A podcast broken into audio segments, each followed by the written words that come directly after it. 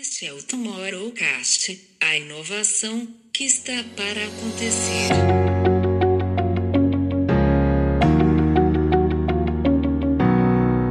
Mas na hora que a gente olha com mais lupa, né, que a gente olha com mais cuidado a esses números do, do Google, a isso que o Google traz, primeiro que a gente lembra que o ano não foi só isso,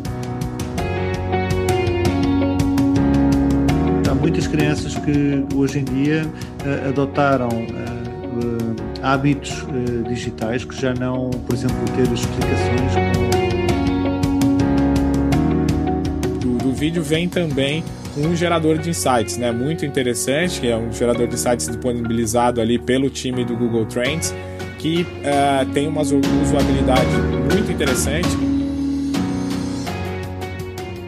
Bem-vindos a mais um Tomorrowcast. Depois da maratona de Web Summit, voltamos aqui à nossa vida normal, ou nem tão normal. E vamos falar hoje, João, sobre o recente vídeo do, do Google, né, do lançamento anual aí do, do Mundo em Busca, e tirar daqui alguns insights que podemos tanto olhar para o que foi esse ano de 2020, quanto o que dessas buscas nos trazem de olhar para o futuro, né? O que que isso nos faz diferente a partir de amanhã. Vamos nessa jornada? Vamos embora, Camilo.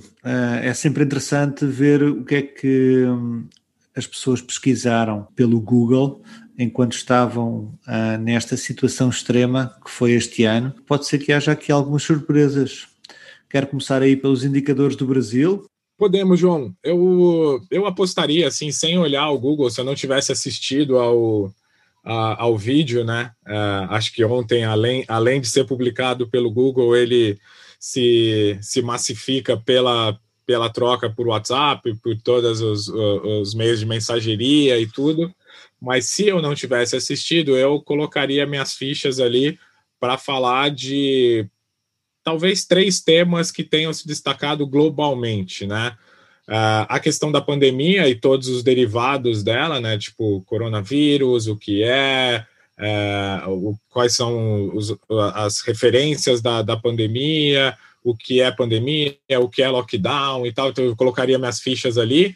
Uh, eu acho que a eleição americana, apesar de aqui no Brasil a gente ter passado também por um momento de eleição não tão é, amigável assim, é, eu apostaria na eleição americana, que acho que é a eleição mais longa né, do, do, da história, porque ela se estende em, em, brigas judiciais e tudo, acho que muito se falou, e é, e é a eleição dos Estados Unidos que, que direciona aí, é, o mundo todo. É, e eu acho que as discussões em termos do, do, Black, Lives, do Black Lives Matter, a, a questão da, da luta antirracismo, que teve ali no meio do ano o, o pico com a morte do, do George Floyd, mas que não foi só esse, né, né nem, não consigo nem dizer que é a gota d'água, mas, mas foi ali que teve ali a eclosão de, da, dos, das manifestações, de tudo é, acontecendo. Mas, então eu apostaria minhas fichas ali, mas a hora que a gente olha com mais lupa, né, que a gente olha com mais cuidado a esses números do, do Google, a isso que o Google traz, primeiro que a gente lembra que o ano não foi só isso, então a gente lembra de muita coisa importante que passou é, pelas buscas ali, mas que na verdade que refletem aquilo que de fato aconteceu. Eu acho que os incêndios, né, tanto na Califórnia quanto na Amazônia, foi algo muito significativo e que contribui, é, não é nem contribui, né, penaliza a nossa vida futura, penaliza ali o que a gente tem aqui como propósito da, no nosso olhar, é, que é algo bastante preocupante e que não, não perdeu a importância durante esse ano das coisas que estavam acontecendo. Mas, hora que a gente joga no contexto regional, para falar de Brasil, então, no meu, no meu território aqui, tem algumas coisas interessantes aí que, que aparecem, né? Eu acho que o, o brasileiro foi entender, primeiro, a questão do uso dos termos.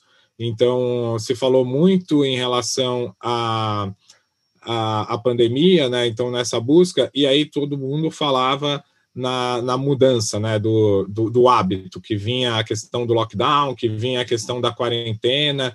Mas espera aí, o que é lockdown, o que é quarentena, né? Que são conceitos é, diferentes. Eu acredito que até hoje a gente usa errado essa, essas definições, que a gente segue a, aplicando lockdown para quando a gente está simplesmente é, se cuidando ou simplesmente tomando ali é, o que precisa ser, precisa ser feito e não, de fato, uma ação é, governamental, uma ação que impeça a locomoção, que impeça com que as pessoas é, andem. Então, acho que isso gerou muita dúvida ali para ter. Aqui no Brasil, o, o auxílio emergencial é, ele foi algo muito significativo, que foi uma injeção no, do governo na economia, e aí é interessante falar, porque é um, um ano onde a economia naturalmente mandaria para trás é, nessa discussão de pô, o mercado parou, a, o mercado desaqueceu, como é que está o mercado mundial, o mercado aqui, é, de fato, no Brasil, de repente vem o governo, encontra ali mais um monte de gente que não tinha é, receita antes da pandemia, dá a eles a receita, né? Coloca dinheiro na, na economia ali, e aí muita gente foi buscar como fazia para receber esse dinheiro, né? E aí coisas boas e coisas ruins, quem de fato merecia e precisa receber esse dinheiro, e também aqueles que estavam buscando um jeito de receber esse dinheiro. E acho que isso diz muito para o nosso futuro em relação à atitude do governo versus a população, na, no ajuda, ah, na ajuda ali no auxílio emergencial, ser algo perene, como é que é o papel do governo em relação à sociedade nessa, nessa questão financeira, que pode ser algo repensado em relação às políticas econômicas e tudo que tem. Infelizmente, o Brasil não sabe aproveitar esses momentos para gerar essas discussões, mas está ali, está no meio da, das palavras mais mais buscadas ali. E aí, nessa linha também, o Brasil mudou um pouco, e aí sim, trazendo um pouco de tecnologia, um pouco de olhar de futuro, é, mudou a forma de transacionar o dinheiro é, no Brasil. Estamos longe de ser uma China ainda, é, onde a gente está ali caminhando por um, por um, não é nem um moneyless, né, um não ter, não usar o dinheiro. E aqui no Brasil a gente teve recentemente, bem agora no final mesmo da, da, do ano, a gente teve o lançamento do Pix, que é uma forma de transacionar dinheiro a partir de chaves é, pessoais. Então, eu mando o dinheiro para o João usando o número de telefone dele, o João me manda dinheiro usando o meu e-mail como, como chave, sem ter a necessidade ali de de ter o, o, os números das minhas contas e todos aqueles dados que, que são necessários. Isso facilita muito a transação e por trás disso também toda uma questão de menores taxas, de maior acesso, enfim. Então também foi algo que se destacou bastante é, ali no Google. Isso falando dos temas mais é, macros e mais é, que orientaram mais a nossa população. E aí, Queria ouvir você, João, de Portugal, se tem alguma diferenciação em relação a isso, e depois não entrando numa sessão de, de, de revista de fofoca ou de, de revista semanal, é, a gente volta para discutir aí é, os como fazer, os do it yourself que aconteceram, que são engraçados e que mudam a, a vida das pessoas a partir de agora. Como é que foi aí em Portugal, João?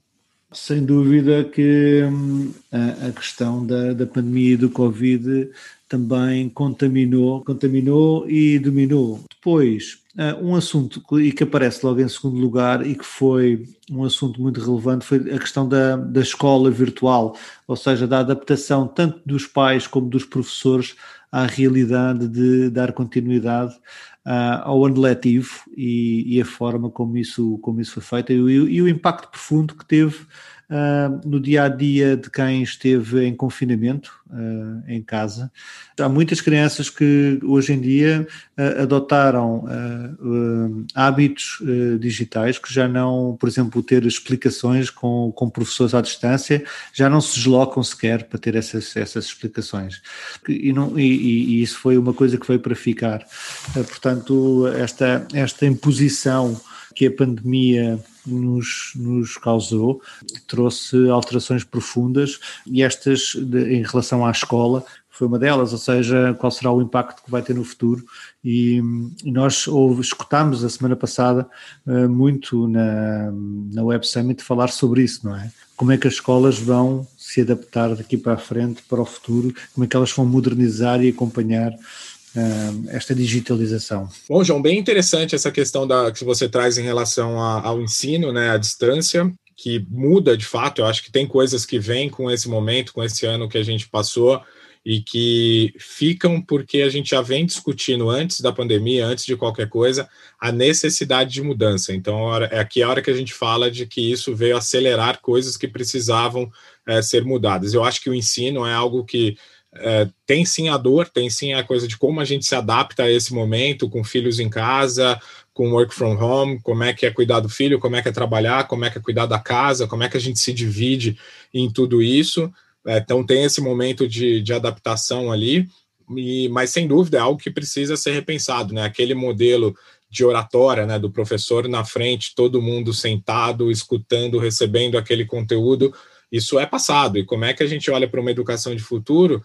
Talvez tenha sido bom acontecer isso nesse momento para causar uma necessidade de mudança que é algo que a gente não via, né? A gente vinha uma inércia em relação à educação a esse processo de mudança. Assunto esse que é bem caro para a gente aqui, na, a gente gosta muito dessa, dessa discussão. Mas aí, a hora que a gente olha lá nas buscas do Google, me assusta esse assunto não aparecer. As pessoas não ficaram preocupadas em como fazer educação à distância em casa, as pessoas não ficaram é, preocupadas em como ensinar, sei lá, matemática em casa, ou como eu poderia, tipo, eu sou uma pessoa que não sei ensinar matemática, talvez o Google é, me utilizasse isso. Recorri ao Google várias vezes durante esse período para ajudar minha filha a responder a uma ou outra questão ali, mas quando a gente pega o que fazer em casa aqui no Brasil, entre as dez primeiras palavras não aparece o ensino à distância, não aparece como é que eu ensino meu filho a, a estudar ou como é que eu ensino alguma coisa para o meu filho. E quando a gente busca no aprender, aí sim aparecem algumas disciplinas, principalmente em relação a línguas e hábitos é, culturais, ou tocar um violão, ou aprender a desenhar, ou a falar uma língua, mas não aparece aquilo que efetivamente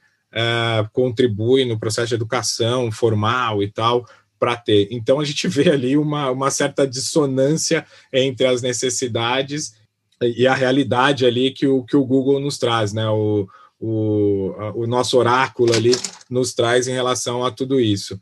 E eu acho que um outro ponto que, que apareceu bastante no Web Summit a semana passada, a gente falou bastante disso aqui, e que não aparece nas buscas, é, vou assumir que é porque será, a gente já estava preparado para isso, é a questão do trabalho remoto. Né? É interessante não aparecer no, no ano do, do, do Google ali o, as facilidades do trabalho remoto, ou como ser mais produtivo no trabalho remoto, ou quais são os melhores aplicativos para se trabalhar remotamente e tal a gente não vê eles também entre as principais palavras de busca, a gente não vê essa, essa orientação. Talvez eu esteja sendo muito radical aqui em querer olhar assuntos tão sérios, mas eu, com um olhar de futuro, eu acho que isso são as coisas que vão mudar para o futuro, né? E que tem essa necessidade de, nesse processo de, de disrupção, a gente levar como aprendizado ou como aquilo que precisa ser mudado lá na frente.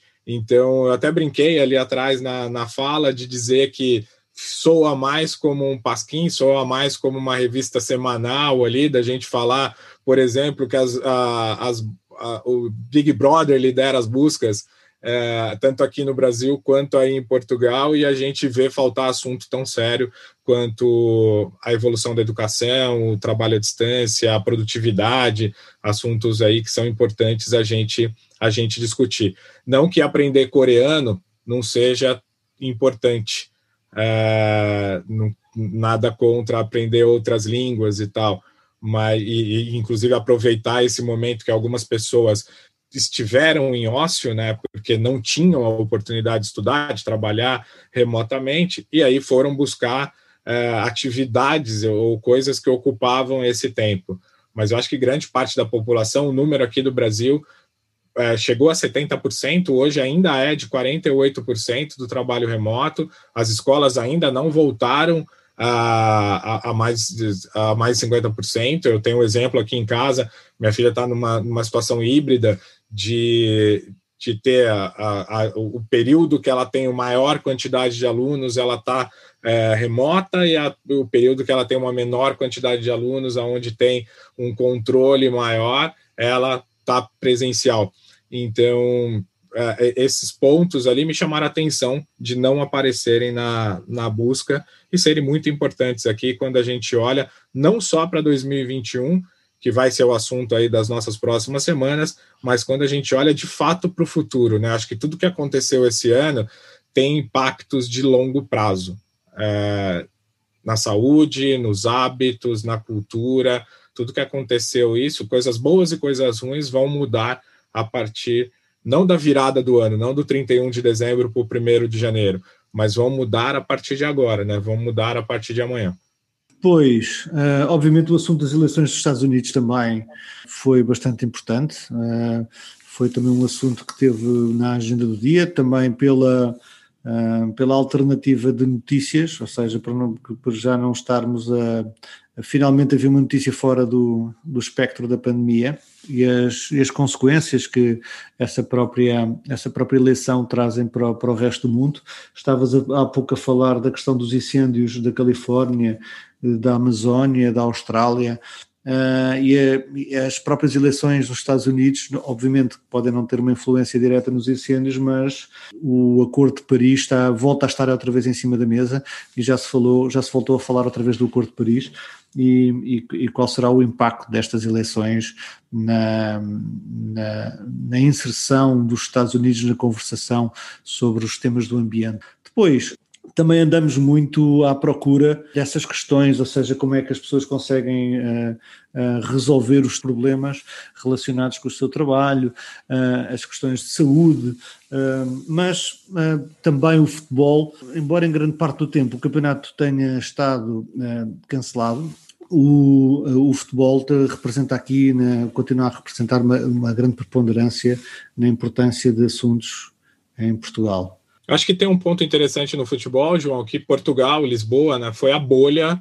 da, da UEFA na, durante, a, durante a pandemia, quando precisaram ali resolver o final da UEFA, é, Lisboa foi, a, foi o local escolhido para receber os jogos, né?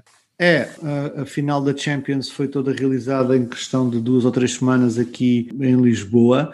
Inicialmente Uh, a expectativa é que houvesse público, mas depois, uma vez mais, tivemos contacto com a realidade e os números não deixaram realmente organizar uh, essa Champions, que era para ser em, em Istambul, se, se, não estou em erro, e ficámos por, uh, em duas ou três semanas, realizar o evento e assim terminar esta edição com projeção apenas pelos meios televisivos, não é?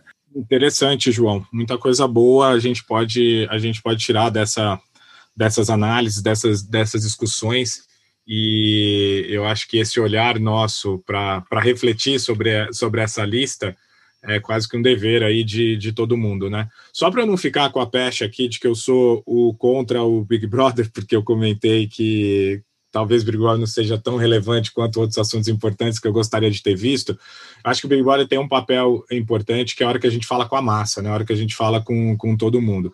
E aí, aqui no Brasil, a hora que a gente olha na lista aqui do, do o que é, a gente descobre uma série de coisas que, que as pessoas buscam e a gente percebe, inclusive, que a gente não sabe uma série de coisas, né? É, uma das da, da, dos OQS que aparece aqui no Brasil é a sororidade, e que apareceu muito no Big Brother, foi uma discussão que apareceu muito forte, porque foi uma discussão entre os participantes né, que, que estavam ali, né, aquela, de novo, uma, uma disputa de gêneros ali que a gente, infelizmente, é, tem aí como, como rotina e que a gente precisa acabar com isso o, o, mais rápido possível, mas essa coisa das mulheres se unirem né, dentro de um mesmo ideal, dentro de um mesmo propósito, é, e aí se tem ou não um teor feminista quando levam o feminismo para um campo que isso é ruim, eu sou do lado que não acha que isso é ruim, né? Eu tenho como obrigação criar a minha filha feminista, mas é, é, um assunto, assim, as pessoas não sabem, as pessoas não se atentam a essa, a essa discussão, não se atentam a essa questão da necessidade de, de igualdade, de, de proteção entre os iguais, de deixar de ser de minoria a, a, se tornar maioria quando a gente se une pelo, pelo mesmo propósito, e foi sem dúvida um assunto que nasceu lá no Big Brother e que cresceu, e que provavelmente as pessoas foram buscar no Google uh, o que era. E aí eu acho que sim, aí é uma contribuição da cultura de massa aí como o Big Brother para o futuro, né? A gente está falando de algo que precisa ser olhado, a hora que a gente fala de, de gênero é uma discussão que ela já vem de muito tempo e que cada vez mais ela não pode ser um assunto do futuro para ser resolvido, ela tem que ser um assunto de agora, e aí a gente vê aí de, de alguma forma uma contribuição da cultura de massa na hora que você escuta a palavra no Big Brother e vai buscar no Google o seu significado, e eu tenho a expectativa, a esperança de que as pessoas apliquem isso no seu dia a dia depois de saber o que é. Como eu, por exemplo, tive que buscar no Google, porque uma das palavras que aparece ali no que é é o yuzu, e, e eu não sabia nem o que era. Então eu fui buscar ali o, e aí eu estou na dúvida agora se as pessoas buscaram para saber o que era o yuzu, se era pelo tema de ser um limão japonês ou se é por ser um emulador do Nintendo Switch. Então, isso é algo que, que eu continuo não sabendo. Eu busquei no Google e agora eu quero saber o porquê que as pessoas buscaram essa expressão, esse nome nesse ano, e aí entrou aqui no Brasil entre as 10 palavras mais chamadas. Outra coisa, João, que me interessou aqui, e acho que a gente pode pensar no futuro, aparece ali na, na parte de do it yourself, do como fazer, é, como a gente pode fazer um dueto no TikTok. O que, que você acha? Vamos nessa? Depois, depois alguém nos conta o que é fazer um dueto no TikTok, né? Mas enfim, acho que o TikTok é algo que de fato explodiu durante, durante a pandemia, né? As pessoas passaram a utilizar muito a, a, a plataforma, teve um crescimento expressivo, a gente falou disso também ali na, nas discussões do, do Web Summit, e, e, aí você vê né, como as pessoas vêm buscando aí o que fazer. Tem ali como fazer live no Instagram, como. Por acaso não tem como fazer um podcast, João. Acho que a gente está entre a minoria, é, apesar de a gente escutar bastante podcast, acho que a gente está ali entre a minoria. A hora que a gente olha lá, João, para o que fazer em casa, né, para as coisas do fazer em casa, é, as pessoas queriam aprender lá a fazer máscara, a fazer exercícios. Eu fui um desses que fui tentar me reinventar como, como atleta, é, tentando me exercitar em casa e, de fato, talvez tenha sido uma das maiores dificuldades aí que eu, que eu tenha tido é, dentro, desse, dentro desse período mas as pessoas né, foram buscar como fazer pão, né? Você me dizia aí que em Portugal foi a, a maior busca do, do fazer em casa. Acho que a gente tem uma piada para isso, que é ninguém aguenta mais gente fazendo pão em casa e tudo, mas surge ali uma questão Breaking Bad, né? As pessoas foram para a cozinha e aí o fazer pão em casa tem uma questão de você ter que produzir ali o, o levan, né? Você tem que produzir ali o seu, o seu bacilo e ter ali um organismo vivo crescendo na sua cozinha e tal. Ou seja, todos nós viramos um pouco Breaking Bad, enquanto a gente viu lá uh, a nossa dupla de Breaking Bad também indo para a cozinha, usando as suas habilidades para produzir mescal, para produzir uh, bebidas ali. Então é, é interessante a gente ver também as pessoas buscando essa coisa mais raiz, mais origem, mais dentro dessa, dentro desse olhar.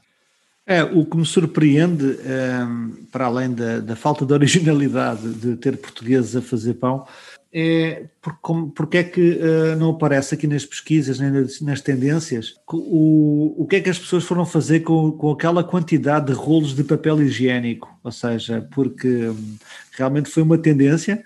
Uh, eu acho que deve ter sido o produto mais vendido durante a pandemia, uh, mas nunca chegámos a saber o que fazer com tanto papel higiênico. Nem eu sabia que o apocalipse, no fundo, ia terminar com a falta de, de papel higiênico. Acho que isso apareceu, João, no, no global, né, no, no, no, no sem descer para os países ali do Google, apareceu o porquê o papel higiênico entrou em sold out, né? Por que, que acabou o papel higiênico? é, dentro disso. E aí isso me parece que vai a uma cultura remota da escassez, né? Que o papel higiênico é um item de extrema necessidade e aí, a partir do momento que você sente falta do papel higiênico, é sinal que o mundo está acabando ali. Vem da cultura da guerra, da cultura é, oriental, que o ter o papel higiênico te dá uma segurança. Eu, eu li algo sobre isso ali, fiquei, aliás, com essa, com essa definição do porquê estamos ali acumulando papel higiênico em casa e por que todo mundo foi para a corrida do papel higiênico e tal.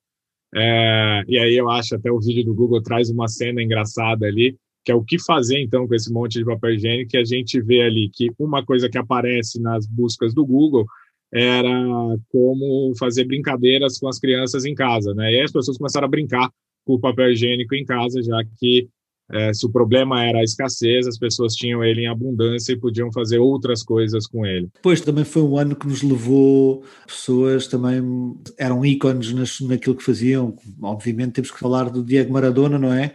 Uh, do Kobe Bryant. Pegando esse gancho, João, que o, que o Google também nos traz aí, a busca pela, pelas pessoas que a gente perdeu, né? Acho que a gente perdeu gente muito, muito importante esse ano, né?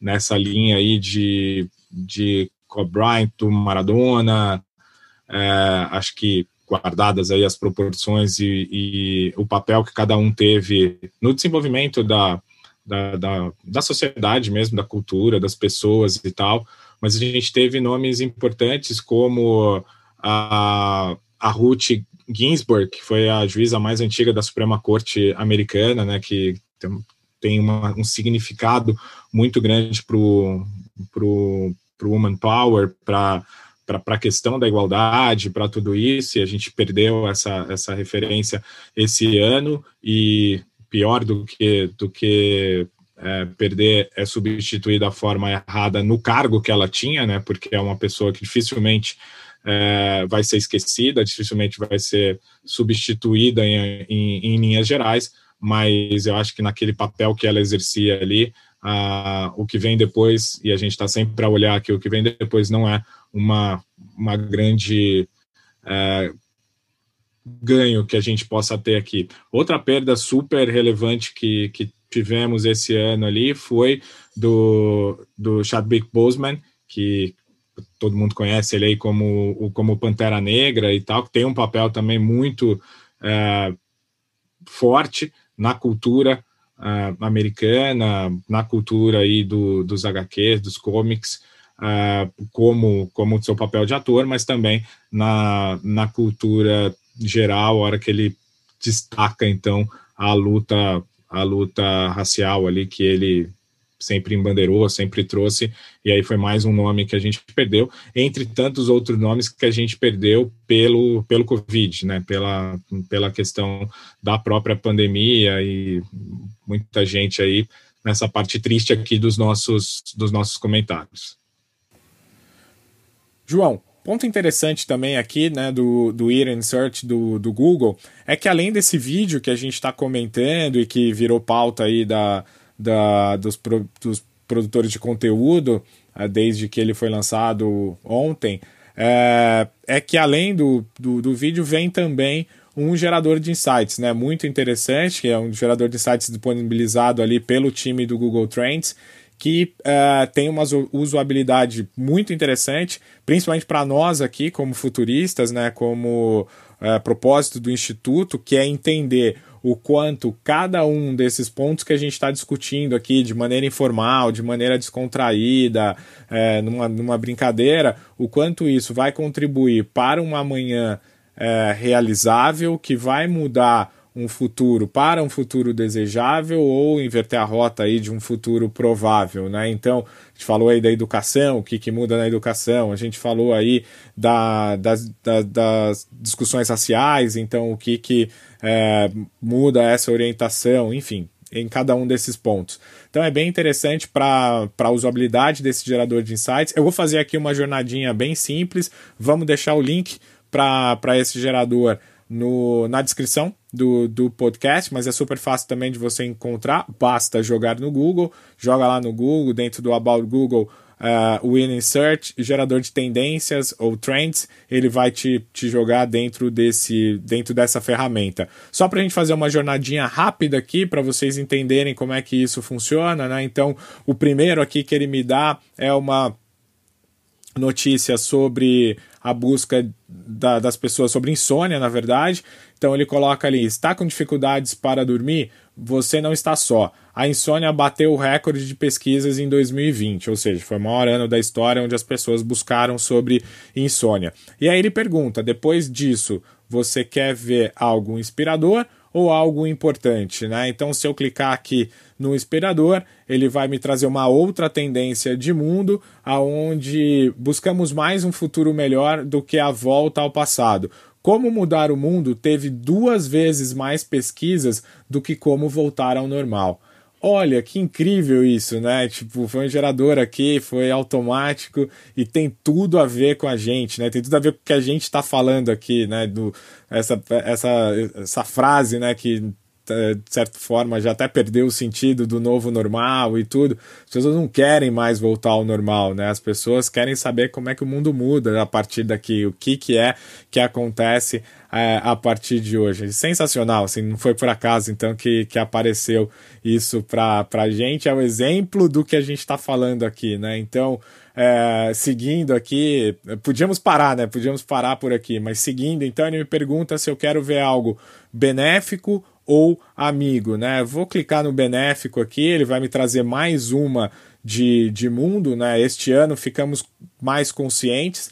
As pesquisas globais sobre deficiência invisível dobraram.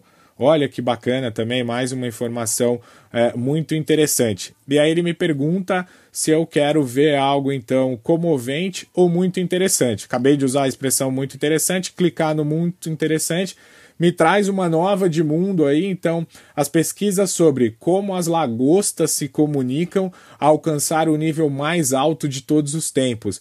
E essa foi a principal pergunta relacionada à comunicação.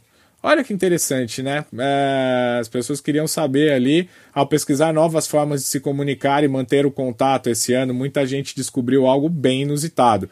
As lagostas têm uma forma muito interessante de comunicação elas falam umas com as outras usando um conjunto complexo de sinais olfativos, cheiros, em vez de sons ou gestos. Esses sinais perfumados são criados usando as bexigas localizadas em ambos os lados da cabeça do animal. Bexigas? Sim, elas fazem xixi pelo rosto para conversar. Bom, vamos para a próxima aqui. Agora quero ver algo histórico ou animador. Vamos ver algo animador para fechar aqui, depois deixar que vocês façam essa jornada? O mundo pesquisou como ajudar mais do que nunca. As principais tendências sobre como ajudar foram como ajudar no combate aos incêndios na Austrália, como ajudar o movimento Vidas Negras Importam e como ajudar durante o coronavírus e como ajudar Beirute, ou seja, coisas que foram acontecer esse, foram acontecendo durante esse ano e eles trouxeram aqui uh, o desejo das pessoas. A gente fala muito em cocriar aqui, né, um futuro de cocriar o amanhã. Então, as pessoas querendo contribuir, querendo ser ativas, incrível também, mas uh, um ponto que pode trazer aí milhares de discussões. E aí, para a gente finalizar, então, né, com essa que foi a, a última da jornada que, que, eu, que eu fiz aqui como ilustrativo, ele te dá um, um teste, né? Ele te dá um, um quiz para você fazer e ter ali dentro do, da, do seu entendimento, da sua busca ali, uma, uma série de perguntas. Vale a pena vocês conferirem, vale a pena trazer esse Year in Search para algo prático, acionável, que a gente possa de fato tomar ação e, e transformar em dias e futuros melhores. Muito legal, pessoal. É, talvez aí a gente tem a ajuda das ferramentas, da tecnologia para nos inspirar, para nos orientar, e é muito bacana ver tudo isso acontecendo. Acho que se a gente for olhar aqui com, com lupa mesmo, todas essa, essas análises, ainda mais olhando para Brasil, Portugal, global e todos os campos que essa análise pode nos levar, é, e, e a gente pode ficar aqui horas e mais horas e tal, mas acho que o intuito aqui era despertar com que as pessoas olhem essas buscas e reflitam sobre o que pode nisso contribuir com amanhã, contribuir com, com o futuro. Uh, já falamos aqui que isso pode ter tanto um olhar de, de piada, um olhar de revista semanal, um olhar de revista de fofoca, ou mesmo um olhar do quanto isso contribui, nos diz como sociedade, contribui para o nosso amanhã, para o nosso, nosso futuro, que é o que a gente gosta de fazer por aqui. A gente começa então com essa análise aí do, do ano em busca pelo, pelo Google. Seguimos aí nas próximas semanas a analisar as listas de 2020 e as perspectivas para 2021. Então, convido a todos a nos acompanhar na, nessa jornada, contribuir, mande aí comentários, mande aí o que vocês gostariam de, de, de co-criar com a gente. Esse é o nosso, o nosso desejo, né? Que o podcast é, não nos permite de uma forma tão fácil. Talvez eu vá jogar no Google como trazer maior contribuição da audiência para o podcast, ver se o, se o Google me ajuda. Enquanto isso, me despeço aqui de vocês. Desejo um feliz Chanukah para, para a comunidade judaica, para os nossos ouvintes, amigos, parentes da comunidade judaica que nos ouvem hoje. E convido a todos para nos seguir durante as próximas semanas nessas novas discussões. Enquanto isso, vou jogar aqui no Google como fazer um tie-dye e ocupar aqui o resto do meu dia. Ok, Camilo, confesso que não faço ideia o que é um tie-dye, mas vou pesquisar no Google e, e, fazer parte aqui da estatística ainda de 2020. Mas é isso, fiquem atentos aos, aos próximos episódios. Vamos falar sobre as inovações mais relevantes de 2020, das pessoas mais influentes nos próximos episódios. Um abraço.